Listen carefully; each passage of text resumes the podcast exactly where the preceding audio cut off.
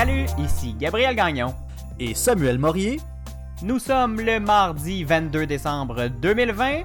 Et nous voulons souligner la fin de cette année 2020.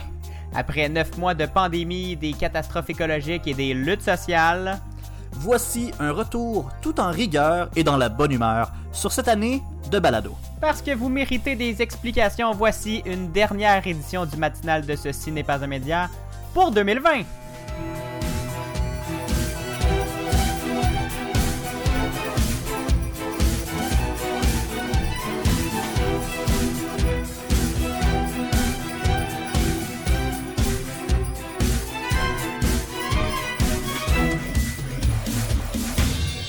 Bonjour Samuel. Allô, allô, comment ça va? Mon Dieu, ça va bien, c'est festif là, on se croirait quasiment un jeudi festif euh, ben, d'antan, mais ben c'est un mardi. Je dirais euh. plus loin que ça même. C'est un mix entre le mercredi mielleux puis le jeudi festif. Ah ben là, je suis d'accord. Là, je suis d'accord. tu J'embarque dans le bateau. Parce que c'est festif, mais en même temps, c'est sweet, sweet, sweet comme du Sweet, sweet.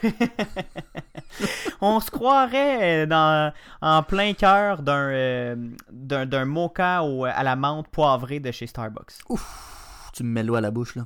Ah, quand même, quand même. pourquoi, pourquoi on dit ça, Samuel? Parce que c'est notre dernière de l'année. On fait une mhm. spéciale de fin d'année aujourd'hui pour faire une, un petit retour sur cette année 2020, mais pas n'importe quelle. Là, on, on avait pensé, Samuel, faire un retour mois par mois, puis revenir sur les grosses nouvelles, et on s'est dit, Bon, non, non, non. Ça va être. Euh, on, savait, en fait, on savait pas trop comment rendre ça euh, ludique et réinventer le genre. Si vous voulez euh, écouter quelque chose du genre, écoutez Infoman le 30, le 31. Ils font très bien. On n'a pas besoin de, de, refaire ce que Infoman fait. Exactement, il est très bon. Fait que on s'est dit qu'on allait revenir sur des grands thèmes qui ont marqué l'année. Oui, on va parler de la pandémie, mais on a, on a pris la décision de ne pas en parler tant que ça parce qu'on en a parlé. Ah, on en a parlé pendant, pendant 9 mois, Gabriel. Là, à un moment donné, euh, il est temps qu'on, c'est temps qu'on change de sujet un peu. Ben oui, c'est ça. Fait qu'on en parle un petit peu, puis après ça, on change de sujet, puis on passe sur les gros, les gros autres sujets de l'année. Et Samuel, comme je l'ai dit en ouverture, c'est notre dernière de l'année parce qu'on prend une petite pause. Ben oui, quand même. Hein. On a travaillé presque sans arrêt toute l'année à faire ces émissions-là. Au début, quatre émissions semaine, c'était de la job. Quelques, un petit peu de pause euh, pendant le, gros de la COVID au mois de mars. Après, on revenu. Une semaine de vacances pendant l'été. Là, je pense qu'on a mérité un, deux, deux semaines de break pendant, pendant le temps des fêtes. Ben oui, deux semaines. Prenez ça en note. Seulement deux semaines. On revient le 5 janvier en balado et en onde à la radio dans la semaine du 11, le 12 janvier. On va être en onde à la radio à CFAC. Samuel, on commence tout de suite le, cette émission dans le vif du sujet. Depuis le début de l'année, tu prenais le soin de nous présenter presque à chaque semaine les développements de la pandémie de COVID-19 même avant d'avoir ton fameux bloc COVID de l'émission, avant qu'on soit en confinement et avant même que l'Europe soit durement touchée par ce nouveau virus. Tu nous en parlais. Le 23 janvier, c'est la première fois que tu nous parles de ce nouveau coronavirus. On va écouter à quoi, de, comment tu présentais ça au début de l'année un syndrome respiratoire aigu sévère et même la mort. Pour l'instant, il y a six morts qui ont été recensés euh, en Chine, dans la, tous dans la ville de Wuhan. Est-ce qu'on doit déclarer euh, l'état d'urgence, les pays d'Asie qui sont Est-ce qu'on va revivre la crise H1N1 Ce qu'on espère qu'il va pas se passer, mm-hmm. mais en même temps depuis la H1N1, depuis le SRAS, on est beaucoup plus outillé également pour faire face à ce genre de d'épidémie, de pandémie on en parlait avec tant d'innocence, Gabriel. Hein? On, on, compare ça avec la H1N1. Et on. Et là là. Oui, puis même qu'on a osé dire qu'on était mieux outillé depuis cette fameuse pandémie de H1N1. On était si naïf, hein, Gabriel, à cette époque. Ah là là, doux souvenir, doux souvenir. on l'était pas pantoute. On n'était pas du tout équipé pour faire face à une pandémie comme ça. Hein. On n'avait vraiment aucune idée de ce qui s'en venait. Chose certaine, Samuel, la situation a beaucoup évolué au courant de l'année. Et ce qui est le, ce qui est le fun quand on, quand on écoute nos vieilles émissions, c'est qu'on est capable de suivre la tendance et même l'évolution et la progression du virus. On est capable de voir le niveau collectif d'incompréhension et de le suivre au fur et à mesure des développements.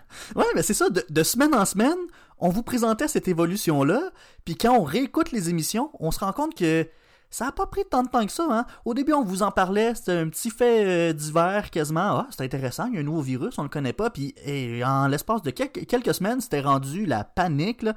Écoute, la semaine suivante, là, les- on, écoute un- on vient d'écouter un extrait, mais déjà la semaine suivante, ça commençait à dégénérer en Chine et on devait confiner des millions de personnes.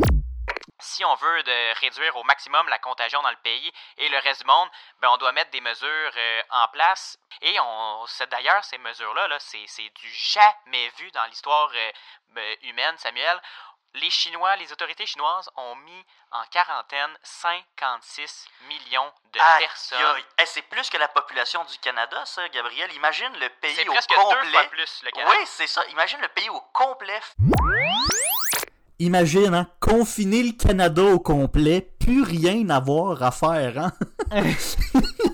On regardait une ça en Chine, Samuel, puis on se disait, voyons, on pourrait pas faire ça au Canada, confiner Ben non, le, le pays au complet. Eh ben, c'est ça. Encore une fois, on était, on était bien naïfs. hein. On savait pas du tout ce qui nous attendait parce que, ben oui, hein, c'est, c'est ça qui est arrivé ici aussi. Bon, tu sais, euh, on se dit que ça se pouvait pas. C'est arrivé ici, pas tout à fait de la même façon. On s'est pas rendu à l'interdiction comme telle de se déplacer entre les régions. On n'a pas fermé des secteurs. euh, Mhm. hermétiquement comme on le fait en Chine ou en Italie, mais euh, quand même, on a demandé aux gens de- d'arrêter de, se déplacer, de, de faire des, des- des allers-retours entre des régions.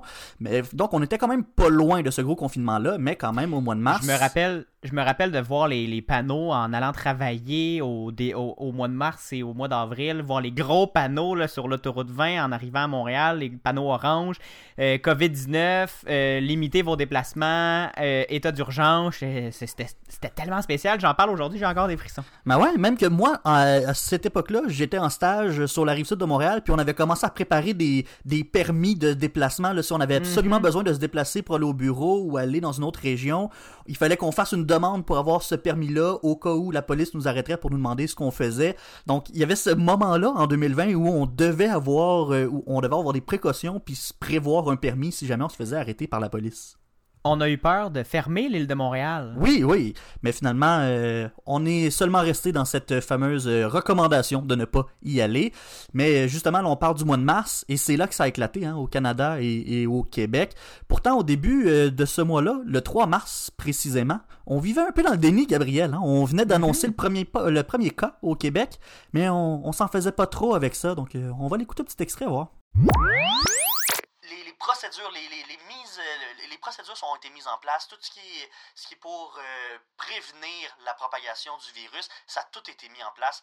L'État Tout a est été au courant, respecté. tout a été respecté. On a des procédures qui sont là pour protéger la population. On n'est pas à veille d'avoir un- une propagation à l'é- à l'échelle nationale. Euh, je vous le rassure, il y a une personne pour l'instant de contaminée. On garde l'œil ouvert, le gouvernement garde l'œil ouvert. Il y a une vingtaine de personnes qui sont sous surveillance. On regarde un peu s'il y a des chances. Et là, ben, bien sûr, hein, on connaît la suite. Le 12 Mhm. mars, euh, François Legault tenait une conférence de presse et annonçait la première période de confinement.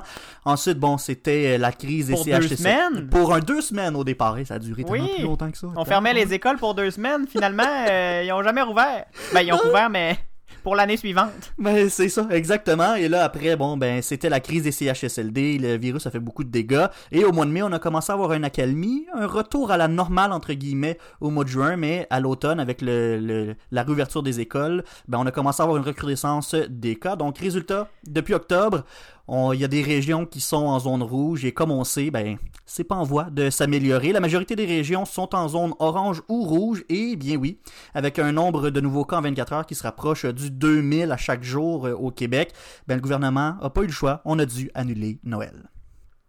Puis Samuel, on en rit comme ça là, du début, mais tu, l'as souligné, la crise dans les CHSLD, ça fait énormément de dégâts. On a perdu énormément de gens, 7000 morts et plus au Québec. On en Mhm. rajoute à peu près 40, 50, 30, 40, 50 à chaque jour. C'est énorme, mais il y a quand même de l'espoir. Maintenant, en- le 9 décembre, Santé Canada, Santé Canada pardon, approuvait le vaccin de Pfizer et BioNTech. La semaine suivante, les premières doses de vaccins arrivaient au pays et là, on suivait ça de minute en minute avec une espèce d'excitation comme si l'armée de libération arrivait au pays. Ah, ça a vraiment été une vague de soulagement. La situation va probablement prendre du temps avant de se régler complètement, mais on souhaite être en, être en mesure de vacciner le- les gens les plus à risque et les, professionnels de la santé dans les trois premiers mois de 2021. Ensuite, quand ces deux groupes-là vont être vaccinés, bon, ben, on va euh, peut-être euh, avoir euh, de l'espoir pour un petit, euh, un petit euh, relâchement dans les euh, règles qui sont très très sévères. Donc, euh, je voudrais juste terminer, Gabriel, en disant faites attention à vous et de grâce, évitez les rassemblements pendant la période des fêtes. Ben, même pas de grâce, éviter les rassemblements, éviter les points. Ça, vous pouvez avoir des amendes jusqu'à 6000 dollars, on le Ah ouais. rappelle.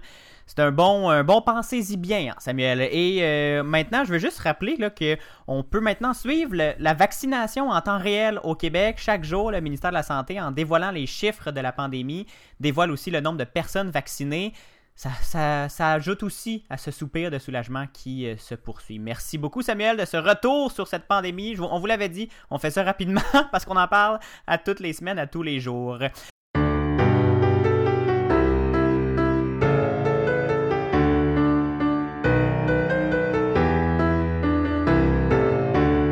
S'en va écouter maintenant une première chanson de Noël pour se mettre dans l'ambiance. Voici Pierre Lapointe avec ce qu'on sait déjà. Vous écoutez la dernière pour l'année du matinal de Ce, ce n'est pas un média en balado et à CFAC 88.3.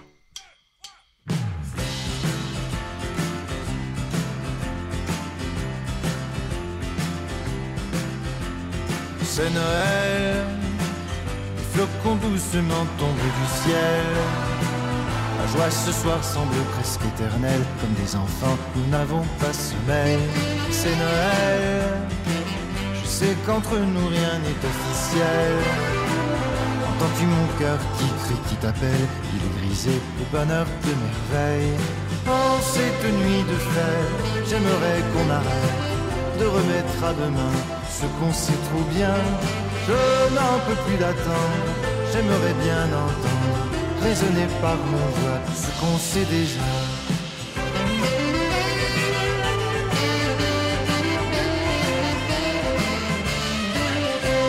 C'est Noël, je sais que je n'ai rien de vraiment exceptionnel.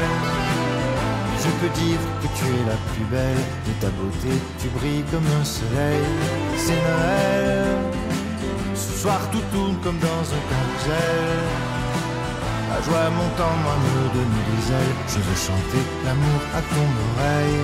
En cette nuit de fête, j'aimerais qu'on arrête de remettre à demain ce qu'on sait trop bien. Je n'en peux plus d'attendre, j'aimerais bien entendre résonner par nos voix ce qu'on sait déjà. Oui, tu sais que je t'aime, tu m'aimes toi aussi. La beauté de nos poèmes nous a déjà trahis.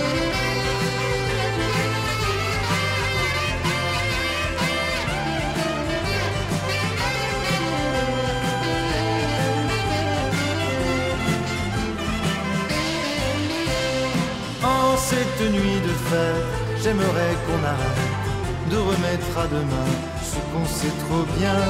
Je n'en peux plus d'attendre, j'aimerais bien entendre résonner par nos voix ce qu'on sait déjà. C'était Pierre Lapointe avec ce qu'on sait déjà de son album Chanson hivernale, son euh, tout nouvel album de Noël qui est excellent, soit dit en passant. Mhm, Allez très bon euh, album. écouter euh, ça. Gabriel, on enchaîne tout de suite avec le prochain sujet, un gros sujet qui a fait beaucoup jaser cette année et avec l'acquittement tout récent de Gilbert Rozon, mais on s'est dit qu'on ne pouvait pas passer à côté de cette troisième vague du mouvement hashtag moi aussi qui a certainement marqué les discussions sociales de cette année 2020. Oui, Samuel, ça a été un gros. Ça n'a pas été un gros été du côté de la pandémie, hein, on se souvient de la calmie, mais ça a été un gros été du côté des dénonciations d'agressions sexuelles. Et on sent que on, a encore atteint une fois, un- une autre fois, un, point de non-retour dans les comportements toxiques des violences sexuelles. Ça a commencé le 8 juillet avec l'auteur, compositrice, interprète, l'autrice, compositrice, interprète, que- donc, qu'on devrait dire, Safia Nolin, qui a provoqué une véritable onde de choc en accusant Marie-Pierre Morin de s'être livrée à du harcèlement sexuel, d'avoir commis une agression physique sur, sur elle, sur Safia Nolin, et d'avoir proféré des propos racistes lors d'une soirée dans un bar il y a à peu près deux ans. Des allégations qui ont été en partie admises par euh, la populaire animatrice télé Marie-Pierre Morin, qui a, d'ailleurs présenté ses excuses dès le lendemain. Ça s'est fait dans une story Instagram, euh, Samuel. Safia Nolin racontait que Marie-Pierre Morin lui avait fait des avances non sollicitées et trop entreprenantes un soir de mai 2018 avant de la mordre si fort à la cuisse que la chanteuse a gardé un bleu pendant deux semaines. Et là, ça a comme créé un, élan de sympathie pour Safia Nolin, mais on s'entend aussi, euh, le, étant une personne polarisante euh, dans le, milieu de la culture, ça a aussi créé des réactions un peu dégoûtantes à son endroit.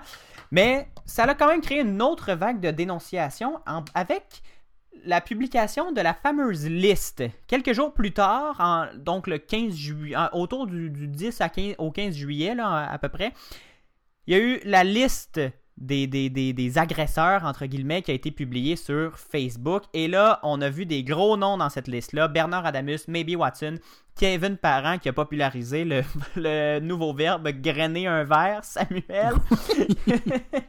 c'est On en rit, mais c'est pas drôle. C'est ça, c'est pas parce qu'on rit que c'est drôle, mais C'est l'expression qui est, qui est rigolote, mais comme le geste est, est très. euh, il l'est pas moins. Exactement. Donc, euh, cette liste qui a été dénoncée de toutes parts et encensée de d'autres, euh, cette liste qui dénonce sans aucune preuve, on, tout le monde, je pense, qui est allé chercher sur, sur la liste euh, si avait, son nom avait été nommé, si ça, ça, il y avait quelque chose de pas correct qui s'était passé. Ça a donc il y des, il y a des gens qui ont admis par contre leur tort et le dernier gros nom en- en- de cet été-là, de cet été fatidique pour les Mhm. agressions sexuelles, pour les, les- les violeurs, en fait, c'est Julien Lacroix qui a, euh, qui a perdu plusieurs contrats. Sa, sa conjointe, son ex-conjointe, avait publié un long témoignage dans le magazine Urbania, dans la, sur la plateforme web d'Urbania. Elle a, Il y, a le devoir aussi qui a, il y a le devoir aussi qui a fait une enquête euh, très exhaustive avec plusieurs témoignages de, de femmes qui auraient été agressées ou en tout cas qui auraient été témoins de ces gestes euh, déplacés-là de, de Julien Lacroix. Donc, il y avait beaucoup, beaucoup de C'est à preuves. et- l'origine, en fait, du, du oui, de, cette réaction-là de son ex-conjointe. C'est du devoir. Euh, qui, la- la- son ex-conjointe lui a dit qu'il l'a agressé sexuellement, qu'elle lui a dit non, arrête, et qu'il a continué, etc., etc. Il dit, lui, Julien lui aurait dit, tu ne sais pas à quel point je t'aime. Il a fait ce qu'il avait à faire, puis il est parti. Et ça, ça, ça- on- justement, on vient, on, on peut pas le manquer, le procès de Gilbert Rozon qui fait beaucoup réagir, le, qui, qui a été acquitté avec une certaine surprise Mhm. parce que dans le jugement, Samuel, le tribunal, la, la juge explique qu'elle ne croit pas vraiment la version de Gilbert Rozon, qu'elle juge la victime crédible, mais que la poursuite n'aurait pas réussi à prouver hors de tout doute raisonnable qu'il était coupable. C'est c'est là le, le gros morceau, c'est hors de tout doute. C'est ce qui fait qu'on n'a pas pu donner un, un verdict de culpabilité parce qu'on on peut pas dire à quelqu'un qui est coupable parce qu'il y a quand même le, le- le- le concept de présomption d'innocence ici au Québec. Exact. Il faut qu'on qu'on soit sûr et certain que cette personne-là soit coupable pour la condamner. Je me sens impuissante. Impuissante face à des règles de droit, à des, des procédures, des procédés qui répondent au code de la justice, mais qui répondent pas nécessairement à, l'équité, à la justice intrinsèque. Ça répond à des codes de droit. Merci Gabriel pour ce retour euh, sur l'année 2020 qui a brassé pas mal dans le, milieu des dénonciations sexuelles. On a fait un, grand pas en tant que société pour euh, reconnaître euh, qu'il y a un problème, je crois. Merci beaucoup. On se quitte, on va aller prendre une courte pause au retour, Gabriel. On fait un retour sur l'actualité internationale de 2020. Restez avec nous. Vous méritez des explications, mais vous méritez aussi d'être divertis. Réécoutez la musique diffusée à l'émission grâce aux playlists Spotify et Apple Music. Écoutez-les au ceci n'est pas un média.com par oblique musique.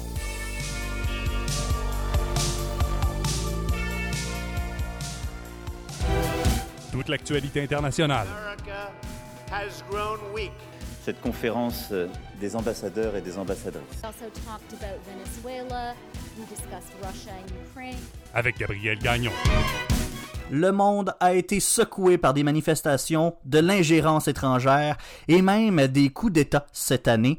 Tu nous, en as parlé, tu nous en as parlé récemment, Gabriel. On vit une période de paix sans précédent dans l'histoire moderne, mais on a quand même l'impression que le monde est en ébullition. Ah oui, Samuel, et si tu te souviens bien, au début de notre, de notre année de balado, on parlait beaucoup de la situation au Venezuela. On se souvient que le Venezuela est embourbé dans une crise économique sans précédent qui cause un taux d'inflation de 10 millions de pourcents selon le FMI, le Fonds monétaire international. C'en est quasiment absurde ce nombre-là. Oui, puis là, il n'y a pas de, de- de zéro de trop, là. et on a fait nos devoirs. La population a donc perdu accès à ce qu'on tient pour acquis ici, soit la sécurité alimentaire, les soins de santé, une maison éclairée par de l'électricité, La base. de l'essence dans sa voiture, la base.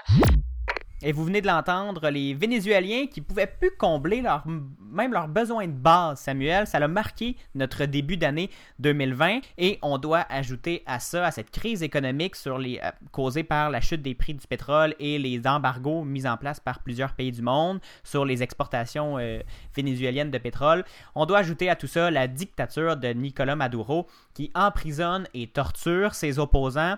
Aujourd'hui, Samuel, le pays est toujours en déroute.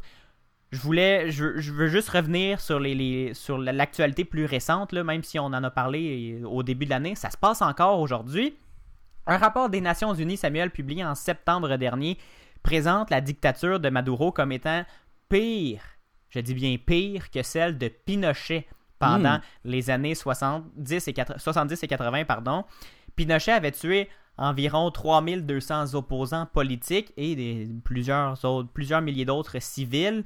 Et Madu- Maduro en est rendu à 5094 selon le décompte de l'ONU. On s'entend, on veut veut pas jouer à quelle dictature est la pire que l'autre. Un seul emprisonnement politique, c'est un de trop. Un meurtre politique, c'est toujours ignoble. Et Maduro est clairement ignoble, Samuel, pour toutes ces raisons-là. Mais Maduro a même repris le contrôle du Parlement, si je me trompe pas. là. Il, est- il était pas en danger de se faire renverser par un opposant? Oui, tu te souviens, tu as une bonne mémoire, Samuel, euh, dans, les, dans des élections qualifiées de truquées par tous les, euh, les observateurs internationaux. Maduro aurait obtenu 67,7% des voix. Mais il faut noter aussi que 69% des électeurs ne se sont même pas présentés aux Hmm. urnes, tellement il y a peu de gens qui avaient confiance ou qui, qui, qui- qui étaient limités dans leur droit de vote. Les files étaient plus longues pour remplir sa voiture d'essence aux stations-service que devant les bureaux de vote, Samuel. Au début de l'année, on croyait qu'il avait le vent dans les voiles, mais même si la force de Maduro et le soutien indéfectible des Chavistes n'ont pas réussi à arrêter tout à fait Guaido, il est pas mal ralenti. Là. Dans les faits, il y a peu de chance, il n'y a, pas vraiment grand monde, grands observateurs qui croient qu'il va réussir à renverser le gouvernement de Maduro qui a la main mise sur le pouvoir militaire. Le gouvernement canadien a émis un, un avis de, de- contre le président Maduro. Ça joue dur en diplomatie contre le Venezuela. Oui, ça joue dur. Une autre place où ça joue dur, c'est en Chine, Gabriel. On va se transporter à Hong Kong maintenant parce qu'il y a des manifestants, il y a des manifestants qui étaient dans les rues de la mégapole à la fin de 2019 et pour une bonne partie du début de l'année 2020 jusqu'à ce que le coronavirus passe par là. Mais ça les a pas tout à fait arrêtés non plus. Là, on les a revus euh, à un moment donné, mais les- on- ça a pas mal calmé les ardeurs des, des manifestants. Exactement. La COVID-19 aura probablement été une certaine bénédiction pour euh, la Chine. Je m'explique, Samuel. En ayant contrôlé aussi, ben, selon les chiffres officiels, mais il n'y a pas grand monde qui croit aux chiffres officiels chinois, Samuel, sur la pandémie, en ayant contrôlé aussi bien et aussi d'une façon aussi serrée le virus, comme tu le disais au début de l'émission, avec des mesures très très très très très restrictives, d'avoir un gouvernement autoritaire qui a une mainmise sur sa population, ça peut aider dans ce temps-là pour gérer une crise de cette ampleur. Ça a aussi aidé le- les Chinois à se montrer d'une façon euh, forte et puissante sur la scène internationale et à refroidir les ardeurs des Hongkongais. Alors que la ville semi-indépendante euh, était le théâtre de grandes contestations contre euh, une trop grande influence de Pékin sur le système démocratique hongkongais, le virus a forcé tout le monde à retourner chez eux. Mais le problème n'était pas disparu euh, du jour au lendemain, Samuel, et la grogne n'est pas disparue non plus, même si elle a été moins forte pendant un, petit moment. Elle se fait encore sentir. En mai dernier, la Chine avait déposé un projet de loi sur la sécurité nationale qui lui permettait de s'immiscer dans le système judiciaire hongkongais et d'emprisonner des gens parce qu'ils critiquent le gouvernement chinois. Ça avait commencé comme un mouvement contre un traité d'extradition avec la Chine continentale qui n'a pas plu du tout aux Hongkongais, puis le mouvement s'est élargi pour dénoncer l'ingérence chinoise dans les affaires du territoire semi-autonome. Donc la Chine qui utilise ce pouvoir contre le terrorisme à, Hong Kong et qui continue de, d'ajouter encore plus de restrictions aux Hongkongais. Le fameux un pays, deux systèmes, ben ça s'effrite de plus en plus, Samuel. Et là, aujourd'hui, les Hongkongais descendent dans les rues, mais de façon beaucoup moins nombreuse et probablement aussi avec une certaine crainte du, virus. Là. Mais euh, je doute que cette contestation et que ces manifestations se calment dans la prochaine année, Samuel. Ça l'a fait beaucoup jaser, ça va continuer de faire jaser à Hong Kong. Et on va terminer rapidement avec euh, un sujet. On peut pas passer à côté, Gabriel. Donald Trump. Parce que là, ça a été bye bye Donald Trump. Puis là, finalement, pas bye bye Donald Trump? Non, bye bye Donald Trump. Ah, non, non, bye bye Donald Trump pour vrai. Et là, on dit à Joe, on se revoit en janvier. Parce que, ben oui, les élections euh, ont été officielles. C'est officiel, le résultat des élections américaines, c'est Joe Biden qui a remporté les élections. là. Eh oui, et tu l'as dit, on peut pas passer à côté des frasques et des, des- des- de la présidence Donald Trump qui a aussi marqué 2020. Premièrement, pour sa gestion complètement catastrophique de la pandémie de COVID-19, Samuel. Les États-Unis ont racassé des, un, un nombre record dans le monde de cas et de décès avec aujourd'hui plus de 300 000 Américains qui sont tombés au combat contre la COVID-19. Et malgré tout, le président Donald Trump en fait, aujourd'hui, refuse quasiment d'être président, là, et qui, on le voit jouer au golf et on le voit plus vraiment faire autre chose sauf dire qu'il est victime d'une grande tricherie. Donc, cette année 2020, va, pour la présidence de Donald Trump, aura été marquée par cette piètre gestion de la pandémie. Et à l'inverse, son adversaire se présente comme le grand chevalier qui va libérer l'Amérique du virus. Et oui, tu l'as dit, ça a été un- de longues sagas judiciaires jusqu'à la toute dernière minute, mais là, c'est officiel.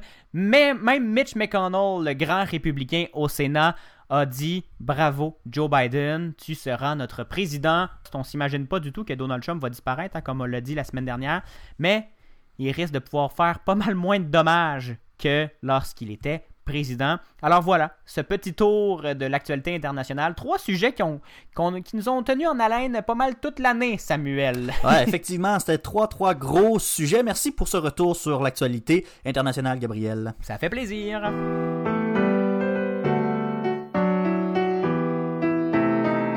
On change de sujet maintenant, Samuel, euh, parce qu'en 2020, il y a aussi l'environnement qui a occupé une grosse place dans l'espace médiatique. Oui, il y a eu la COVID, oui, il y a eu des grands bouleversements sociaux et des grandes manifestations comme celle des Black Lives Matter, mais les enjeux environnementaux ont beaucoup retenu l'attention et tout au long de l'année, on s'est fait un devoir de vous rapporter ces enjeux-là qui sont si importants.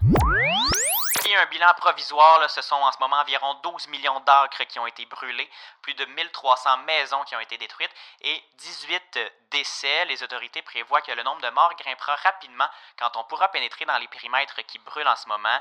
C'est assez triste tout ça. Hier, le gouvernement de la Nouvelle-Galles du Sud a d'ailleurs déclaré l'état d'urgence pour envoyer des militaires et euh, essayer d'évacuer le plus possible de gens le plus rapidement possible pour éviter le maximum de décès. Les feux de forêt, Gabriel, on en a-tu parlé des feux de forêt cette année?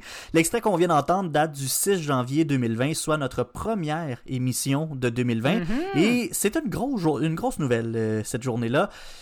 Parce que, ben, les feux de forêt, ils ont duré longtemps. Puis les feux de forêt en, en Australie, ils ont duré très, très, très longtemps. De septembre 2019 à la fin janvier 2020, Et là là. l'Australie brûlait. Et c'était pas juste un petit feu, là, Gabriel. Là, c'était des incendies sans précédent. Au total, c'est 5,8 millions d'hectares de forêts qui ont été victimes de ces violents incendies. Et ça, ça représente un cinquième des forêts du pays, Gabriel. On estime que c'est près de 3 milliards d'animaux qui ont été Eh tués là là. ou déplacés en raison de ces feux. Donc c'est vraiment une catastrophe euh, euh, pour le- le- le- l'environnement, mais aussi pour la, la- la biodiversité. J'écoutais aussi le balado en 5 minutes de Cube Radio, Samuel, qui parlait que ça a changé même l'atmosphère tellement il y a eu la une forte concentration de CO2 causée par ces incendies-là au-dessus de l'Australie. Ça, change encore le microclimat de l'Australie. Vraiment intense ces feux-là, mais pourtant, même si l'Australie est habituée aux feux de forêt, ça reste que ces feux-là, c'était plus gros qu'à la normale et c'est directement lié, selon tous les scientifiques, au changement climatique. On n'a pas fini là, de vivre des, des catastrophes naturelles de ce genre-là. Oui, l'Australie a l'habitude de voir des feux de forêt sur son territoire. En moyenne, c'est d'habitude 2% des forêts qui sont la proie des flammes, mais là, c'est quand même euh, 20%. là. Euh, L'échelle, le ratio est pas, est pas le même, hein, mettons. Non, Et donc, non, non. euh, oui, c'est euh, c'est lié au changement climatique, Gabriel. C'est sûr qu'il y a une part de ça qui est un phénomène naturel. hein. On connaît beaucoup El Niño ici. C'est un, phénomène euh, océanographique et météorologique qui a beaucoup d'influence sur le climat en Amérique du Nord. Mais dans l'hémisphère sud, il y a un courant qui fait sensiblement la même affaire et qui influence le climat de l'Australie. Ça rend le climat plus chaud et plus sec et donc plus propice aux feux de forêt. Mais à ça, on ajoute les changements climatiques, ça ajoute la sécheresse. Et ça, une sécheresse, l'Australie en souffre depuis plusieurs années. Et ça, c'est une conséquence directe des changements climatiques. Donc, il y a déjà une prédisposition de l'Australie à ces feux de forêt-là. Ensuite, avec les, euh, les courants marins les, euh, et le phénomène naturel, ça rajoute une couche. Ça prend juste une mini étincelle, puis tu l'Australie au complet qui pogne en feu, Gabriel. C'est si triste, Samuel, parce que ça nous donne un aperçu de ce qui s'en vient ailleurs dans le monde. Plus de sécheresse et donc plus de risques de feux de forêt. Et ça s'en vient vite, Samuel. En 2020, il n'y a pas juste l'Australie qui a brûlé, la Californie aussi, on s'en rappelle. 44 foyers, c'est énorme et Ben oui.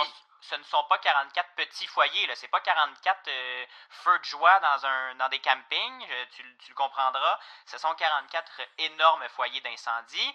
Et le plus gros de ces foyers-là couvre près de 3600 km carrés. Hip, là. 3600 km carrés pour un seul foyer d'incendie.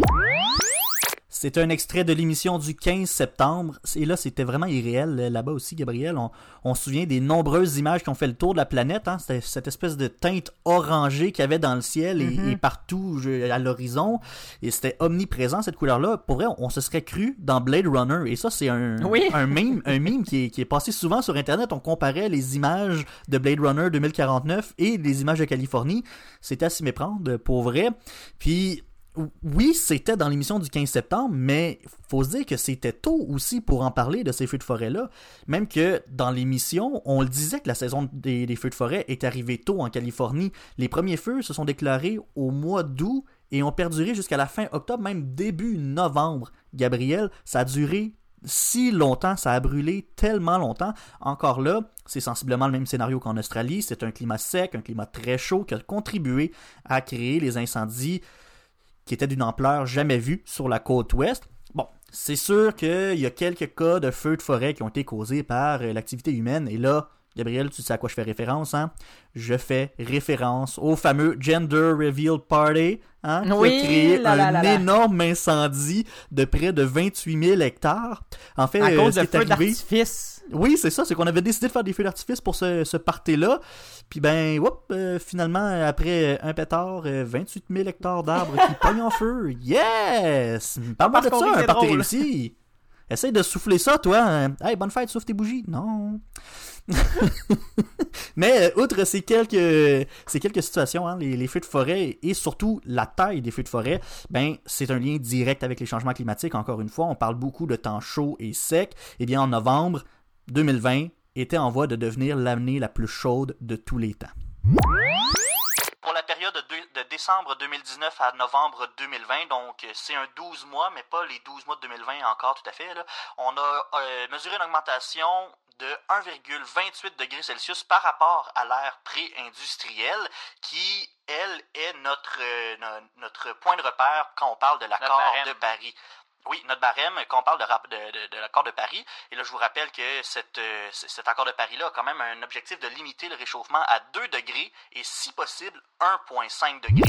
Les réchauffements climatiques, c'est un thème récurrent cette année.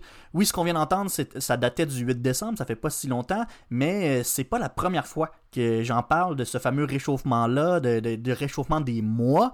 Euh, à plusieurs reprises hein, cette année, on a battu des records, des records de chaleur. Je pense que c'était le mois de juin qui était le mois de juin le plus chaud jamais enregistré. Puis c'est arrivé comme deux, trois fois euh, cette année qu'on a eu cette nouvelle-là. Puis un peu partout sur la planète, c'était c'était ça. On observait des chaleurs beaucoup plus importantes que d'habitude.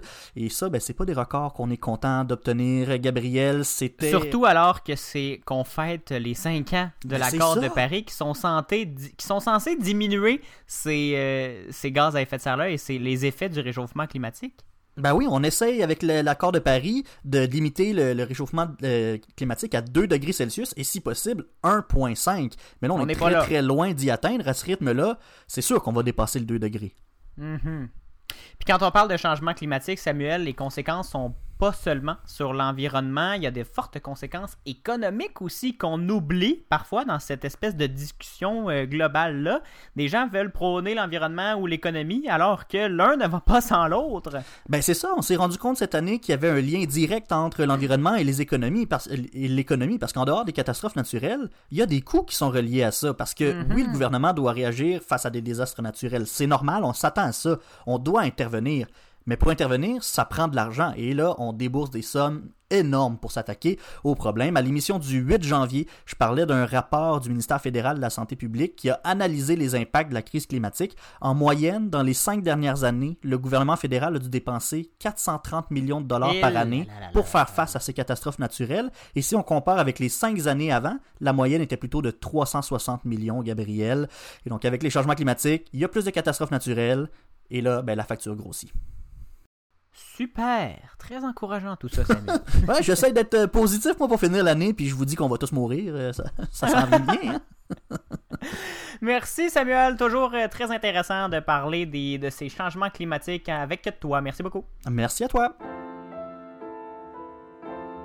On s'en va maintenant écouter en musique toute seule pour Noël de Claude Pelgag. Au retour, on fait, on, on- on fait un petit récapitulatif de nos invités de l'année 2020. À tout de suite. Vous écoutez le matinal de Ceci n'est pas un média. Je sais, je suis loin d'être sage. Je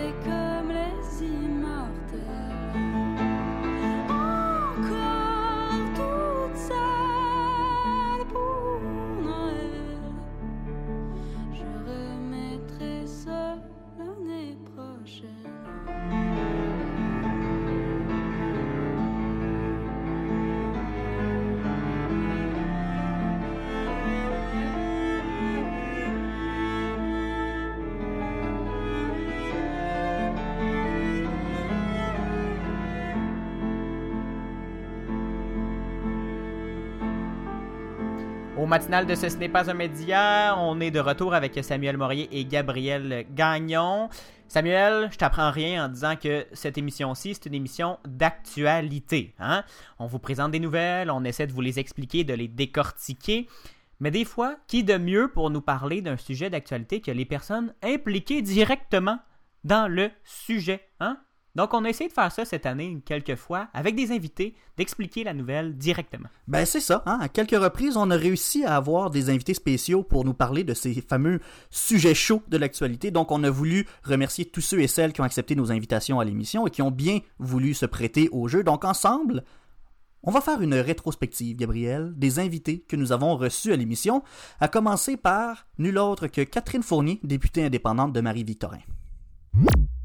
Lorsqu'on regarde ce qui est euh, les moyennes un peu partout, euh, un peu partout au Québec. Alors, euh, il y a plusieurs quartiers qui sont très difficiles chez nous à Longueuil, puis particulièrement dans, dans ma circonscription. Donc, ce qui fait en sorte que quand on regarde le travail des policiers, qui eux ont à peu près 70% d'appels qui sont reliés à des problématiques sociales justement, ben ça touche directement les citoyens de, de ma circonscription. C'était le 6 février 2020. C'est, on, on parlait du programme d'immersion de la police de Longueuil. Samuel, on avait fait une grande émission, un grand sujet à ce propos-là. C'est qu'on se rappelle du contexte, la police de Longueuil souhaitait se rapprocher de ses citoyens en créant un, un programme d'immersion pour ses agents, pour ses policiers. Ils allaient en civil, accompagnés d'intervenants sociaux dans des milieux sociaux différents.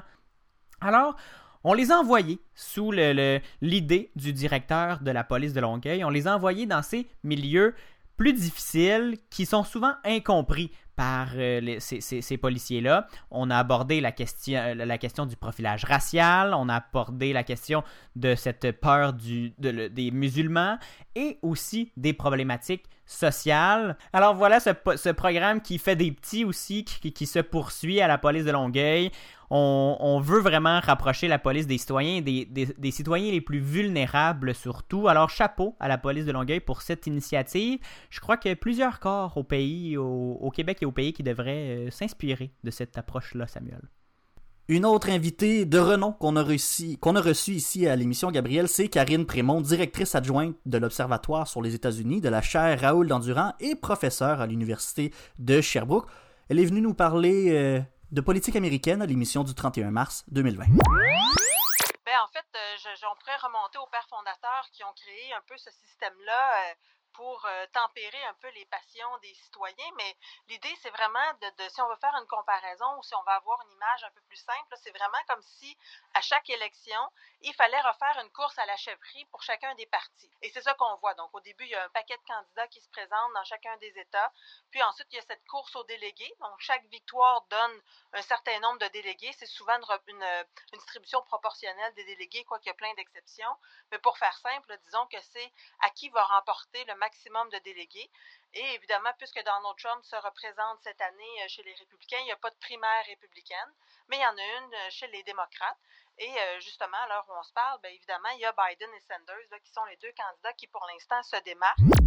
On se remet dans le contexte un peu, Gabriel. En- au mois de mars, on était en pleine campagne électorale aux États-Unis. En fait, c'était la course à l'investiture démocrate. Et là, à ce moment-là, c'était un face-à-face entre Sanders, Bernie Sanders et Joe Biden. Là, euh, Sanders qui avait l'avance, et là, à ce moment-là, Joe Biden venait tout juste de le coiffer, on venait de prendre un peu d'avance. Là, c'était, il était quasiment au coude à coude ces deux-là, mais on semblait voir une tendance vraiment plus forte du côté de Joe Biden qui venait de commencer à voir euh, son momentum arriver. On a parlé aussi, on a décortiqué ce processus électoral américain. Pourquoi il y a des euh, courses à l'investiture comme ça à chaque quatre ans? Pourquoi ça fonctionne en collège électoral avec des caucus et tout? Et bien sûr, bon, euh, on a parlé de Donald Trump. On ne pouvait pas passer à côté de Donald Trump et sa gestion de la crise de la COVID-19. Déjà au mois de mars, on en parlait que c'était catastrophique avec euh, dans les médias. donc, euh, c'était un sujet incontournable à discuter avec euh, Madame Karine Prémont. En avril aussi, Samuel, on a parlé de COVID, euh, mais avec Samuel de Rome, ambulancier. On a parlé du quotidien d'un ambulancier en temps de COVID. On va aller l'écouter. Nous, euh, on, est, on En fait, on en fait même moins qu'avant. Dans le sens que euh, avant, on pouvait donner euh, euh, plein de médicaments. Ben, plein de médicaments. Six médicaments. Là, présentement, on n'a plus le droit de donner du salbutamol. C'est un médicament qui aide à, à respirer. C'est comme des pompes bleues. On a juste tout simplement plus le droit de le donner. Parce que c'est par nébulisation que ça fonctionne. Donc, il y a beaucoup de gouttelettes qui vont dans l'air. C'est nous- pour nous protéger, dans le fond. OK. Euh, On n'a plus le droit de donner ça. L'oxygène euh, à haute concentration, on n'en donne plus non plus. Fait qu'on fait vraiment là, le strict minimum. Là, on est vraiment là euh, des lifts. Là. On n'est pas là pour traiter la personne, on est là pour la transmettre. Pendant son entrevue, on a beaucoup discuté de sécurité des ambulanciers Mhm. qui manquaient parfois de, de- d'équipements de protection individuelle, qui manquaient de temps pour euh, s'habiller, pour se, se mettre en sécurité. L'ambulance, c'est pas gros, Samuel. Une ambulance, c'est pas gros. Faut prendre plus de précautions parce qu'on est proche du patient. On peut plus donner tous les médicaments qu'on pouvait avant, donc ça, ça limite aussi les champs d'intervention des ambulanciers, cette pandémie. Et on a aussi parlé de l'équipement supplémentaire que les ambulanciers doivent porter lors de cas suspectés de COVID-19 ou, de, ou des lieux aussi avec beaucoup de menaces de COVID-19. Donc, une belle discussion super intéressante sur les enjeux qui touchent directement les travailleurs de la santé, Samuel. Et on a d'ailleurs, appris pendant ce temps-là qu'il y avait beaucoup moins d'appels au 911 qu'en temps normal. Alors même si les ambulanciers étaient par-dessus de pompons avec la pandémie, il y avait un petit répit pour le reste des urgences dans, dans la population générale, ben on avait moins besoin d'aller à l'hôpital. Des bras cassés à cause de planches à neige en mars dernier, ça se passait pas vraiment.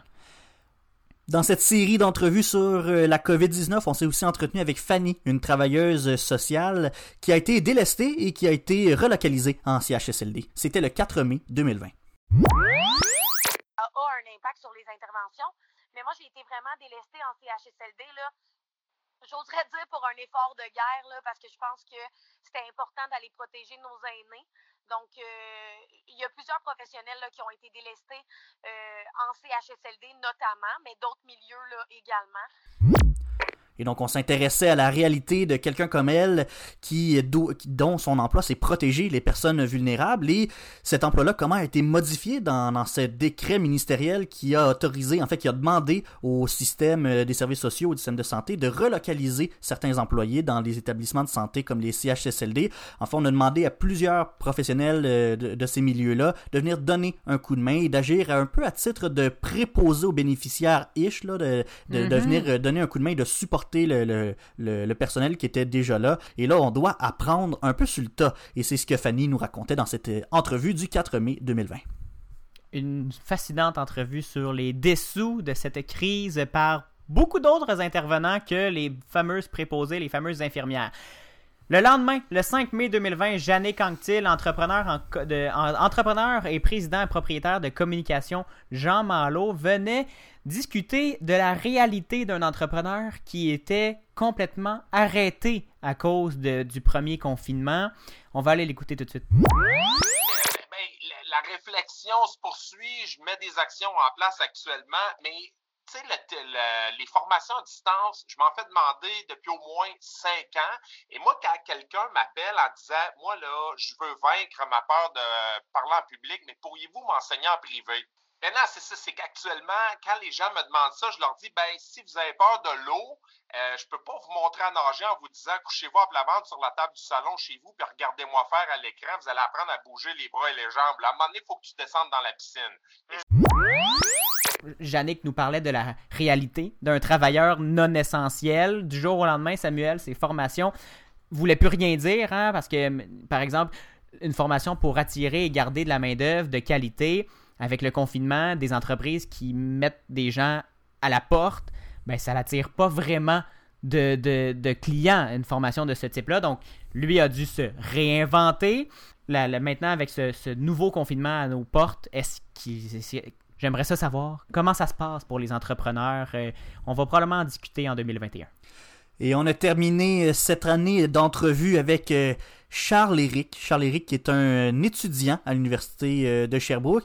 Il est venu nous parler de son projet de fin de bac qui, dans le fond, il s'est parti son entreprise, lui, dans cette période un peu fofolle de, de COVID-19. Lui, il s'est parti son entreprise. Ben oui, on y est allé. Il a démarré Foxtrot Industries. euh, je crois que c'est ça maintenant le nom. Foxtrot, c'est vraiment le, c'est le nom original. Qui euh, ré- révolutionne un peu le monde de, de la- de l'entreprise et du transport de marchandises très, très, très, très lourdes, de machinerie très lourde. Et il est venu nous discu- discuter de, de, de ces opportunités qui, un peu grâce à l'Université de Sherbrooke, on, on va faire un peu de publicité hein, pour notre université, Samuel. Pour Notre ses- alma mater. Ben oui, pour ses programmes de coopératif et son, orientation sur le travail appliqué. Donc, Charles-Éric est venu nous présenter son, beau projet. On tenait à l'inviter parce qu'un entrepreneur aussi allumé et aussi, bon, on se devait d'avoir ça et de le présenter à l'émission. Ça fait le tour, Gabriel, des invités qu'on a reçus cette année en 2020 à Ceci n'est pas un média, le matinal. On se souhaite l'année prochaine tout autant d'invités, sinon plus, euh, tout toujours aussi pertinent, euh, on se le souhaite. On les remercie d'ailleurs d'avoir accepté notre invitation et comme tu l'as dit, on espère que l'année prochaine, en 2021, on va pouvoir discuter avec d'autres intervenants du milieu. On fait tout de suite une courte pause de deux minutes à la radio de quelques secondes pour les auditeurs euh, du balado.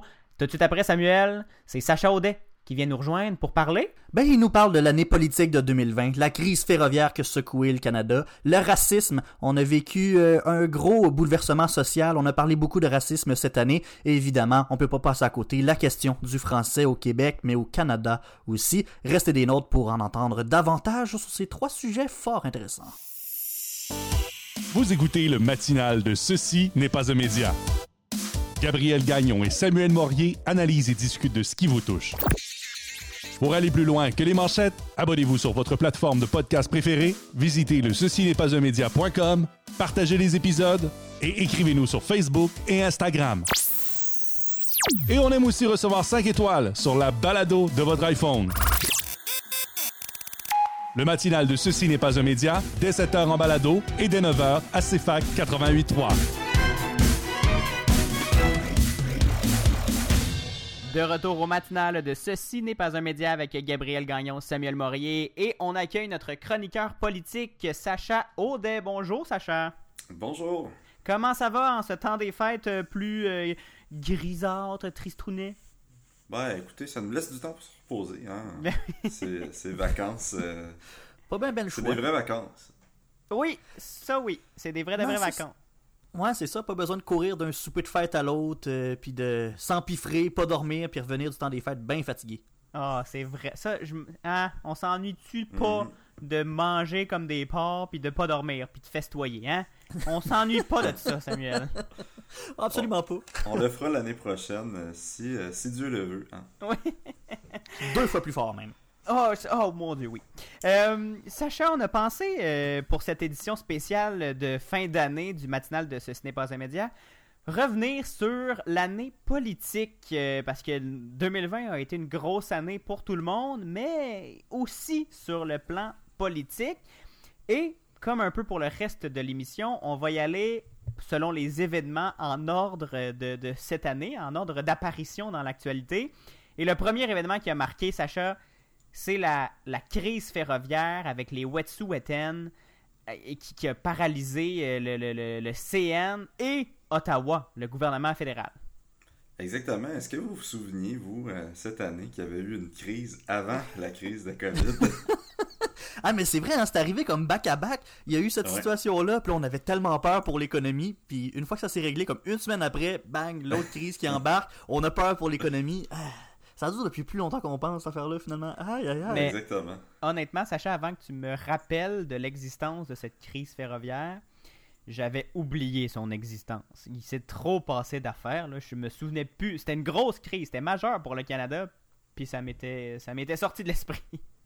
Puis, euh, blague à part, euh, ça a été un moment très épuisant pour euh, Justin Trudeau. Euh, Trudeau a littéralement passé son année à gérer des crises. On, on l'avait perdu de vue, je ne sais pas si vous vous souvenez, au début de la, de la crise de la COVID, euh, alors que François Legault faisait ses points de presse à tous les jours. Mhm. Justin Trudeau était un peu moins présent. Mais euh, Il se remettait couraient- de sa dernière crise.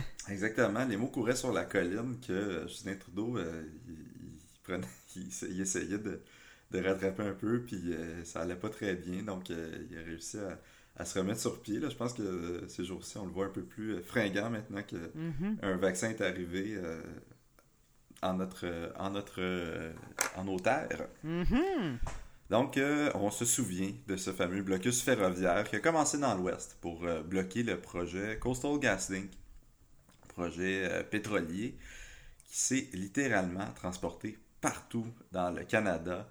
Ce, ce blocus ferroviaire-là, il y a même eu euh, un chemin de fer de bloqué à Saint-Lambert, euh, tout près Oui, de chez ben, nous. Peux-tu peux juste nous rappeler, c'était quoi déjà le, le projet Coastal GasLink euh, en, en quelques mots? Là? Rapidement, rapidement, en fait, euh, ben, c'était un gazoduc qui devait, euh, qui devait relier, en fait, qui devait se rendre à l'océan Pacifique en Colombie-Britannique, et puis qui passait par des territoires autochtones.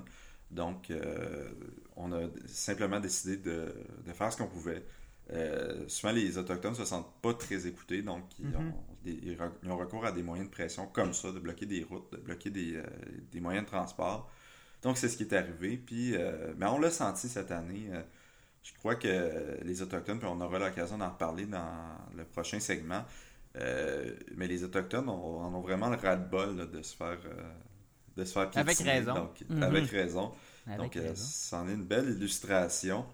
Euh, aussi, euh, clin d'œil à Yves-François Blanchet qui euh, en a profité, euh, je pense qu'on l'avait souligné partout dans Mhm. les médias au début de l'année. Ça a été une belle occasion pour lui d'être positif, constructif, de montrer son leadership. Puis François Blanchet, c'est un, anthropologue de formation. Donc, cette question-là là, des nations autochtones, il la connaît sur le bout de ses doigts. Puis, il est très à l'aise pour en parler, puis très à l'aise pour discuter avec les nations autochtones aussi. ça avait, euh, ça avait mis le gouvernement fédéral, par contre, dans l'eau chaude. On avait reproché son immobilisme et son, euh, Mhm. son absence de, de, de- d'act- d'action forte. Est-ce que c'est sûr qu'avec le recul et avec les événements qui sont, euh, qui sont apparus sur notre chemin par après, on, on, le- on ne tiendra plus rigueur de cette, cette inaction-là du fédéral. Mais est-ce que tu penses, si on n'avait pas eu une pandémie, ça aurait marqué ce mandat-là? Probablement. Probablement. Euh, on est dans un contexte de gouvernement minoritaire. puis, euh, on, on va, on l'a vu là, au cours des dernières semaines. Le gouvernement il est à peu de choses de tomber. Donc peut-être que ça serait, serait allongé. Mhm. Euh, ou peut-être qu'on en aura, aura entendu parler n'eût été de cette pandémie. Mais c'était c'était quand même un gros enjeu là, au début de l'année. Surtout, il y avait un conflit de travail au CN. Oui. Donc, euh, En plus, est c'est vrai, c'est rien pour, pour améliorer les choses. Mais tu sais, tu dis, tu, tu- tu nous dis que ça a été une, une grosse année pour les peuples autochtones, et, et c'est vrai. Puis Mhm. les enjeux des peuples autochtones ont été vraiment mis de l'avant, dont cette notion de racisme systémique ici au Québec, avec le cas de Joyce Echaquan. Ça, ça a profondément marqué euh, les médias et l'opinion Mhm. publique aussi. Ben, le racisme, point. Euh, on a vu avec euh, la, la mort de George Floyd aux États-Unis, qui est décédé le 25 mai. Euh, puis avec toute cette pandémie, euh, je pense que les gens euh, se sont vraiment posé des questions sur, sur leur état. de voir, OK, on vit une crise mondiale, je, je, j'en peux plus d'être victime de racisme, j'en Mhm. peux plus d'être victime de pauvreté. Puis je pense que ça l'a, ça a vraiment éclaté cette année. Euh, nous, euh, au Québec, mais ça a été euh, bien sûr la mort de Joyce Echaquan, qui a ramené toute cette notion-là de, du mot systémique, en fait. À Québec, on a beaucoup parlé, François Legault et PSPP, un nouveau venu sur la scène politique québécoise, de ce fameux mot systémique. Et euh, qui polarise euh, Qui encore aujourd'hui. Le gouvernement ne veut pas euh, parler de racisme systémique au Québec. Mhm. Pourquoi il s'obstine, Sacha, à ne pas vouloir nommer ce, ce mot-là systémique? Ben en fait, euh, de- historiquement, la notion de racisme systémique, ça, c'est un concept qui est juridique. C'est-à-dire Mhm. qu'il y a des lois dans, dans le système qui, qui sont racistes. Au Québec, euh, ben, on a eu la discussion là, avec, euh, avec le Parti québécois et la CAQ. Euh, Il n'y a pas... euh, c'est c'est plus difficile d'en identifier des lois. Est-ce qu'il y a des, euh, des personnes, euh, comme on l'a vu avec, euh, le, avec la, la mort À de Joyce l'hôpital- à Echaquan, l'hôpital de Joliette. à l'hôpital de Joliette? Est-ce qu'il y a des, des politiques? ben, en fait, là, là, vous- vous m'avez- est-ce qu'il y a des politiques qui peuvent être instaurées contre le racisme? Bien sûr. Est-ce qu'il y avait des politiques racistes? Euh, c'est peut-être plus dans l'attitude des employés Mhm. plutôt que dans les directives de la direction de l'hôpital. Et ça, le, le racisme, oui, bon, euh, au Québec, ça a été un gros débat. Racisme systémique, est-ce que ça existe ou non? On n'a pas vou- voulu, euh, en fait, dire que ça existait pour Mhm. vrai du côté du gouvernement, mais le, le- le débat sur le racisme s'est invité aussi à la Chambre des communes à Ottawa. Ça a fait des flamèches. Ça a fait des flamèches. Euh, Est-ce que vous vous souvenez de Jugmeet Singh et d'Alain Terrier? Une, euh, Oui. une saga, oui.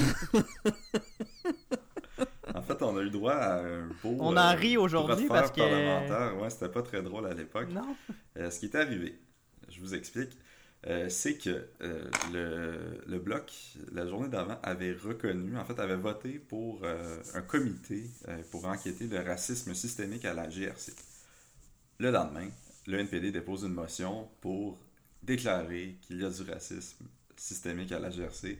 Puis le bloc, par euh, rigueur parlementaire, ben, a voté contre la motion parce qu'ils se sont dit, ben, regardez, on va y travailler ensemble. Puis on est prêt à reconnaître le racisme systémique. Euh, je crois même que ça l'avait été fait euh, la journée même. Puis, John Ça avait été Meeting, vraiment fait coup sur coup. là. coup sur coup, c'était- vraiment de la joute politique. Exactement. Puis euh, Jagmeet Singh qui a attaqué à l'intérieur disant vous êtes raciste euh, en pleine chambre. Évidemment, ça, ça tout un tollé. Euh, puis euh, Le président de la Chambre des communes avait d'ailleurs euh, demandé, exigé à Jack Meeting de se, de se rétracter. exactement, ce qui n'a pas été fait. Est-ce que ça a été fait en- à ce jour? Non. Ah ben. C'est Mhm. une- je, je pensais que ça avait été clos, ce dossier-là. Non, il n'y a pas eu d'excuses, euh, il ne s'est pas rétracté. Bon, mon Dieu. On- mais ça, d'ailleurs, le racisme, on suit encore ça euh, aujourd'hui. La crise ferroviaire, c'est terminé, mais la, la situation du racisme systémique au Mhm. Québec et au Canada, évidemment que c'est encore en évolution et qu'on suit ça pour vous euh, pour la prochaine année, évidemment. Sacha, tu voulais absolument parler de la situation du français au Québec et au Canada. On en a parlé énormément dans les, de- de- dans le, depuis le début de l'année, en fait. Et il y avait des, des promesses là, des partis euh, à Québec, là, qui, ben, en fait, du gouvernement de, de- de la CAQ, de, de réformer la, la protection du français au Québec. Exactement. Je pense qu'on n'en a jamais parlé au moins depuis, euh, depuis 20 ans, là, je dirais, depuis euh, peut-être le, le référendum de 95, là, si, si j'ose me prononcer sur une date. C'est pas à part le Pastagate, puis ces petites... euh, Le bonjour, hi. Le bonjour Hi, mais on n'a- jamais parlé autant en profondeur de la question du Mhm. français. Puis euh, évidemment, ben, comme tu l'as dit, Gabriel, deux projets de loi qui sont sur la table, tant à Ottawa qu'à Québec. On se ramène à la mi-mars. Simon Jolin Barrette nous promettait qu'il allait réformer la fameuse loi 101. Euh, on entend plusieurs rumeurs depuis. On entend qu'il va euh, faire appliquer euh, la charte aux entreprises de moins de 50 employés. Euh, on, on- on espère que la, la loi 101 s'applique aux entreprises de compétences fédérales. C'est ce que Qui le sont- bloc demande. Qui sont les banques, les, les télécommunications, tout ce qui, tout ce qui est autre que le, le- le- le- tout ce qui, qui est, pas- qui est national, en fait, qui est au- partout au Canada. Exactement. Puis il y a Mélanie Joly aussi qui doit déposer un projet de loi pour réformer la loi sur les langues, les langues officielles qui est très attendu. Donc, euh, c'est euh, c'est assez surprenant. Ben, en fait, euh, je, pense qu'on constate que le français il est en recul. Mhm. Euh, chez toutes les formations politiques, ils savent que c'est un sujet qui est important pour les Québécois. Puis à Ottawa, c'est rare qu'on parlait de français au Québec. On parlait Mhm. souvent de français hors Québec. Mais là, qu'il y ait un consensus pour dire, regardez, le français recule au Québec, on a posé, on a posé des gestes, ça c'est c'est du jamais vu. Surtout C'est du Parti vu. libéral. C'est ça, surtout venant d'un parti qui, comme le Parti libéral, qui euh, n'a pas, euh, dans son historique, un grand Mhm. amour pour le nationalisme québécois. Sacha, le français, le racisme et la crise ferroviaire, trois dossiers qui ont marqué la vie politique. Évidemment, ce qui a marqué l'année politique, c'est la crise sanitaire. hein? On en parle Mhm. depuis le début de cette émission-là. C'est la crise sanitaire qui, qui bouleverse euh, tout le paysage politique, euh, tant au Québec euh, qu'au Canada, qui, qui rebrasse les cartes. Et même un scandale, le scandale We Charity, qu'on n'a pas parlé de- de- pendant cette émission-ci, parce que ça l'a passé cet été et euh, on, on l'oublie un petit peu, mais il, y a tellement- il s'est passé tellement de choses qu'on peut pas. euh, on fera une émission de 3 heures, hein, Samuel, si on. Et là là. Si on- Oui, on n'aurait pas fini, on serait encore là en 2021, je pense, s'il fallait qu'on qu'on repasse sur toute 2020 au complet. Mais euh, tout ça pour dire que on... une grosse année et je pense que tu as raison, Sacha, ces trois dossiers euh, qui sont non seulement euh, marquants, mais qu'on va suivre, qu'on va continuer à suivre parce que Simon Jolin Barrette, on l'attend toujours, sa, sa- son projet de loi. Et celle de. Oui, de bien ferme, mais celui de Mélanie Joly aussi à Ottawa. Ben, merci Sacha d'être euh, venu passer euh, un petit moment avec nous dans cette spéciale du temps des fêtes. Je vais te souhaiter euh, une excellente fin d'année 2020. On se retrouve en 2021, j'espère. Absolument. Merci, Sacha.